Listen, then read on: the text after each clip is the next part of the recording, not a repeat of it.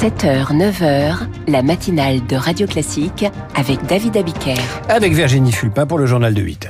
Que reste-t-il de l'opposition russe? La mort d'Alexei Navalny affaiblit ceux qui osent affronter Vladimir Poutine à un mois d'une élection présidentielle jouée d'avance. Bonjour, vous êtes agriculteur, vous voulez vous présenter aux élections européennes Vous avez le choix, tous les partis veulent des agriculteurs sur leur liste. Et puis c'est un procès très attendu par les policiers qui s'ouvre à Avignon aujourd'hui. Trois hommes devant les assises, trois ans après le meurtre du brigadier Éric Masson. Et puis après le journal Jim Jarassé du Figaro qui assure l'éditorial jusqu'à vendredi en remplacement de Guillaume Tabar.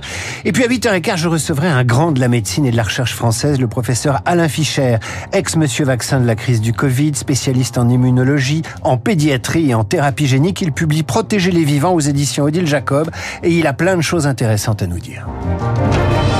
Les hommages à Alexis Navalny se multiplient dans le monde. Une onde de choc trois jours après la mort de l'opposant russe dans son centre pénitentiaire de l'Arctique. L'émotion est toujours palpable. En Russie, difficile de rendre hommage. 150 personnes ont été arrêtées à Moscou pour ce simple motif. Mais quand on s'appelle Bono, qu'on est en concert à Las Vegas avec U2, on peut faire entendre sa voix. Apparemment, Poutine ne prononçait jamais son nom. Donc ce soir, quand on croit en la liberté, on doit prononcer son nom.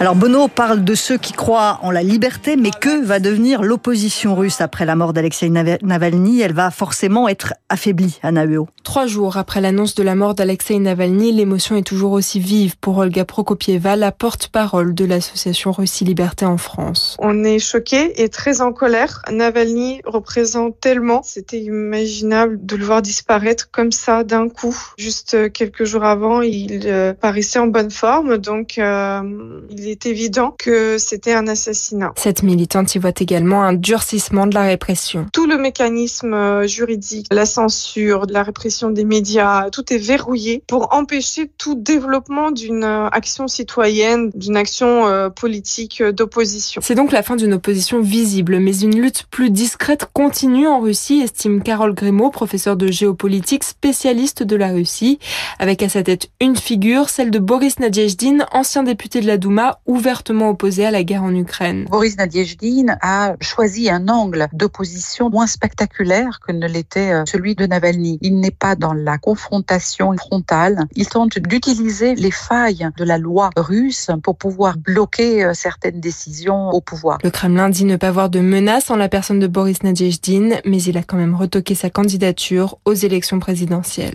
La veuve d'Alexei Navalny rencontre les ministres européens des Affaires étrangères à Bruxelles aujourd'hui.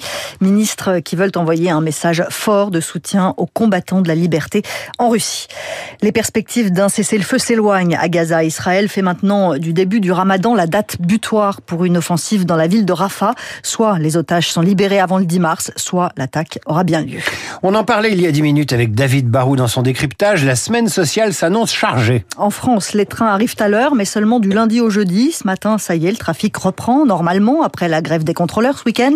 Mais vendredi, c'est reparti Ce sont les aiguilleurs qui sont appelés à débrayer si la direction n'ouvre pas de négociation. Les trains seront-ils suivis par les tracteurs? Les agriculteurs mettent la pression sur le gouvernement avant l'ouverture du salon de l'agriculture samedi. Ils réclament une application rapide des mesures promises. Les agriculteurs chouchoutés par les partis politiques, convoités même avant les élections européennes. Du Rassemblement national aux écologistes, l'opération séduction n'est pas très discrète, Charles Ducrot. Laurent Vauquier souhaitait que les agriculteurs figurent en bonne position sur la liste de son parti, les Républicains aux Européennes. Voilà chose faite avec Claire Imard, céréalière du Tarn.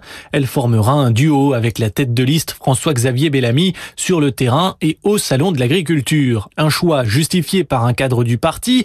L'agriculture, c'était notre priorité avant la crise. C'est l'inverse de ce que fait Jordan Bardella, l'eurodéputé et tête de liste du Rassemblement national. C'est même fait tacler par Laurent Vauquier il a découvert les agriculteurs sur les barrages. Pour séduire, les écologistes, eux, se sont lancés dans un tour de France de l'agriculture. Du côté de la majorité, cette récupération amuse. En 2019, la seule liste avec un agriculteur, c'était la nôtre, souligne un porte-parole. Impliqué dans la campagne du camp présidentiel, un observateur à Bruxelles relativise. Cette crise sera-t-elle toujours d'actualité en mai? Qu'on se le dise, peu seront les agriculteurs qui voteront pour nous. Dans la liste du Rassemblement national, Fabrice Leggeri, c'est l'ancien directeur de Frontex, l'agence européenne chargée du contrôle contrôle des frontières. Troisième sur la liste conduite par Jordan Bardella.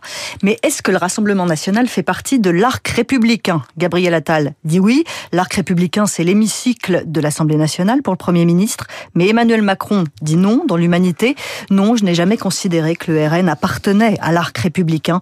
Les textes importants ne doivent pas passer avec ses voix. C'est un procès attendu par tous les policiers qui s'ouvrent aujourd'hui à Avignon. Et la cour d'assises du Vaucluse va juger trois hommes, dont Ilias Akoudat, celui qui est accusé d'avoir tué le brigadier Éric Masson à Avignon en 2021. Le policier a été abattu lors d'un banal contrôle de police sur fond de trafic de stupéfiants. Aujourd'hui encore, les policiers restent marqués par ce drame. Bruno Bartocchetti est secrétaire national de la zone sud de l'unité SGP Police FO c'est vraiment chargé d'émotions. L'émotion, elle est intacte depuis le début. Hein. La tristesse, la peine et puis la colère aussi, comme on peut l'imaginer. La colère est arrivée après. Donc euh, oui, toute la, profession est très attentive et va suivre de très très près ce procès. Notre collègue euh, est, décédé, euh, comme on le sait, de façon brutale. Il a été lâchement abattu et on pense à tous ces policiers qui, tous les jours, prennent des risques pour défendre l'intérêt de la population. Et pour lui, malheureusement, ça a été, ça a été fatal. Et nous attendons vraiment beaucoup, beaucoup de la justice pour sanctionner cette personne très sévèrement. Des propos recueillis par Fabien Albert. Puisque ce sont les vacances et que les trains circulent, on va au musée à Toulouse. L'hôtel César a rouvert ses portes. Il abrite les trésors de la fondation Bimbert. Georges Bimbert, écrivain et collectionneur argentin, Valentin Larquier nous emmène. Au cœur de l'hôtel d'Acesa, il y a plus de 400 œuvres, des tableaux de Cranach l'Ancien, de Pissarro, des sculptures aussi, notamment d'Auguste Rodin, près de cinq siècles d'œuvres d'art acquises par l'écrivain Georges Bimbert et que contemplent Guillaume et Martine. Elle montre aussi une certaine curiosité, une recherche de petits bijoux qui permettent d'éclairer certaines époques en tout cas. On a de la chance d'avoir cet hôtel déjà qui est magnifique. C'est une merveille avec ses, ses toiles, ses peintures, c'est sublime. Choisi par Bimbert dans les années 90 pour présenter sa collection, l'hôtel d'Acesa est un joyau toulousain de la Renaissance, avec sa tour capitulaire qui domine une grande cour pavée. Anna de Benedetti est la directrice du musée. J'aime à dire que c'est une œuvre d'art qui contient des œuvres d'art. Ça a été comme pour ces, acquisitions, en fait, c'était un coup de cœur. Il n'était pas conseillé. Et ce qui est aussi très intéressant, c'est qu'on a souvent les grands noms avec des œuvres qui sont pas forcément représentatives de la carrière. On a un portrait de petit garçon de Paul Gauguin. Paul Gauguin n'est pas connu pour ses portraits. Avec la rénovation, le parcours a été revue. Au premier étage, les arts anciens, au deuxième étage, l'art moderne et une place centrale pour Pierre Bonnard, le peintre préféré de Bimbert. Le musée y abrite l'une des collections les plus importantes en France. Et puis Justine Triet continue de séduire le monde entier. Les Anglais, cette fois, c'était les BAFTA hier soir, la cérémonie euh, du cinéma anglais. Anatomie d'une chute remporte le prix du scénario original, mais c'est Oppenheimer, le film euh, de Christopher Nolan, qui est le grand vainqueur. Cette récompense. Christopher Nolan, auquel on doit trois Batman remarquables. Merci Virginie, vous revenez demain euh, pour d'autres infos. À suivre l'éditorial de Jim Jarassé du Figaro. Juste après l'invité de la matinale sera le professeur Alain Fischer, l'ex-monsieur vaccin de la crise Covid. Il publie Protéger les vivants aux éditions Odile Jacob et partage avec nous les acquis de 45 ans de recherche et de pratique médicale. Radio Classique.